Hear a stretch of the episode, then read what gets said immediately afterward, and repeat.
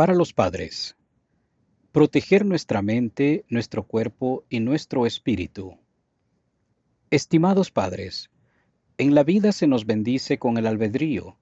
Podemos usar ese albedrío para propósitos egoístas o para permitir que Dios prevalezca, tal como enseña el elder Dale G. Renland en la página número 4. Lo que escogemos no solo nos afecta a nosotros, sino también a los que nos rodean. Los recursos que se mencionan aquí pueden ayudarlos a ustedes y a su familia a entender en cuanto al abuso o maltrato, así como a prevenirlo y ayudar a las víctimas a sanar. Conversaciones sobre el Evangelio. Respetar los límites. El Padre Celestial nos dio nuestro cuerpo y nuestro albedrío pero a veces hay quienes se aprovechan de otras personas de maneras que las hieren. Pueden utilizar el artículo de la página número 12 para analizar la intimidad que es apropiada y el artículo de la página número 16 para analizar la importancia de respetar los límites personales y lo que los niños deben hacer si se han violado sus límites personales. Recursos de la Iglesia sobre el abuso o maltrato. El Señor y su Iglesia han declarado firmemente que no se puede tolerar el abuso o maltrato.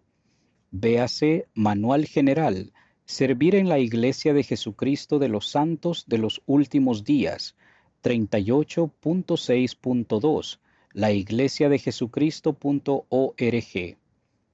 Todos somos hijos de nuestro Padre Celestial y todos merecemos ser protegidos, amados y tratados con respeto. Lamentablemente, algunas personas han sufrido abuso o maltrato o conocen a alguien que ha sido víctima de estos. La Iglesia proporciona algunos recursos digitales para las personas que han sufrido abuso o maltrato, para las que han abusado o maltratado a otras personas o que conocen a alguna víctima. También hay recursos disponibles para ayudar a reconocer las señales de abuso o maltrato. Para buscar esos recursos en la aplicación Biblioteca del Evangelio, seleccionen Ayuda para la vida y luego Abuso o maltrato, o bien en el sitio laiglesiadejesucristo.org, hagan clic en Bibliotecas, Biblioteca del Evangelio, Ayuda para la vida y luego en abuso o maltrato. Frases para iniciar una conversación sobre la seguridad en Internet. Si no están seguros de cómo hablar con sus hijos sobre la seguridad en Internet, consideren hacerles preguntas como estas. He oído hablar de adultos que presionan a los niños en línea para que les envíen fotos de su cuerpo. ¿Alguna vez has oído hablar de algo así? ¿Alguna vez le han tomado una foto a alguien de la escuela que se ha enviado a muchas personas? ¿Qué le sucedería a esa persona si la foto fuera vergonzosa? ¿Alguna vez alguien que no conoces ha tratado de ponerse en contacto contigo o hablar contigo en Internet? ¿Por qué crees que un adulto querría hablar con un niño en Internet? De la revista Amigos. Mantenerse a salvo. Su hijo merece sentirse amado, seguro y sentir paz, pase lo que pase. Utilicen esta página para enseñarle a mantenerse a salvo del abuso o maltrato. Hablar con sus hijos sobre el abuso o maltrato.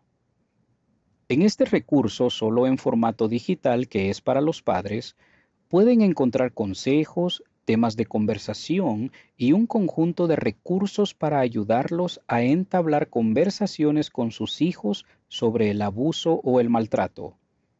Este material se encuentra en la versión de la Biblioteca del Evangelio de la revista Amigos de agosto de 2022.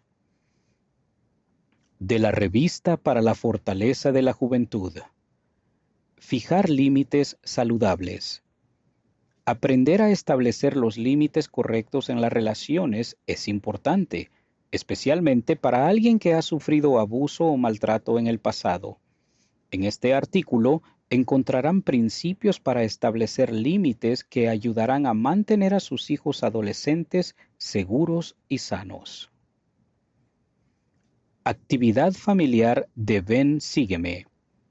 Más cerca Dios de ti. Salmos. A menudo sentimos el Espíritu de manera poderosa al cantar alabanzas a Dios. Ronald A. Rasband Edificar un fuerte de espiritualidad y protección. Liaona, mayo de 2019, página 108. Número 1. Coloquen una lámina del Salvador en un lado de la sala y pidan a todos que se sienten en el lado opuesto de la sala. Número 2. Escojan un himno o una canción de la primaria sobre Jesucristo para cantar juntos. Número 3 a medida que cantan cada estrofa, todos se acercan más a la lámina de Jesús. Número 4. Una vez que todos estén cerca de la lámina, compartan testimonios del Salvador y de lo que Él significa para ustedes en la vida. Análisis.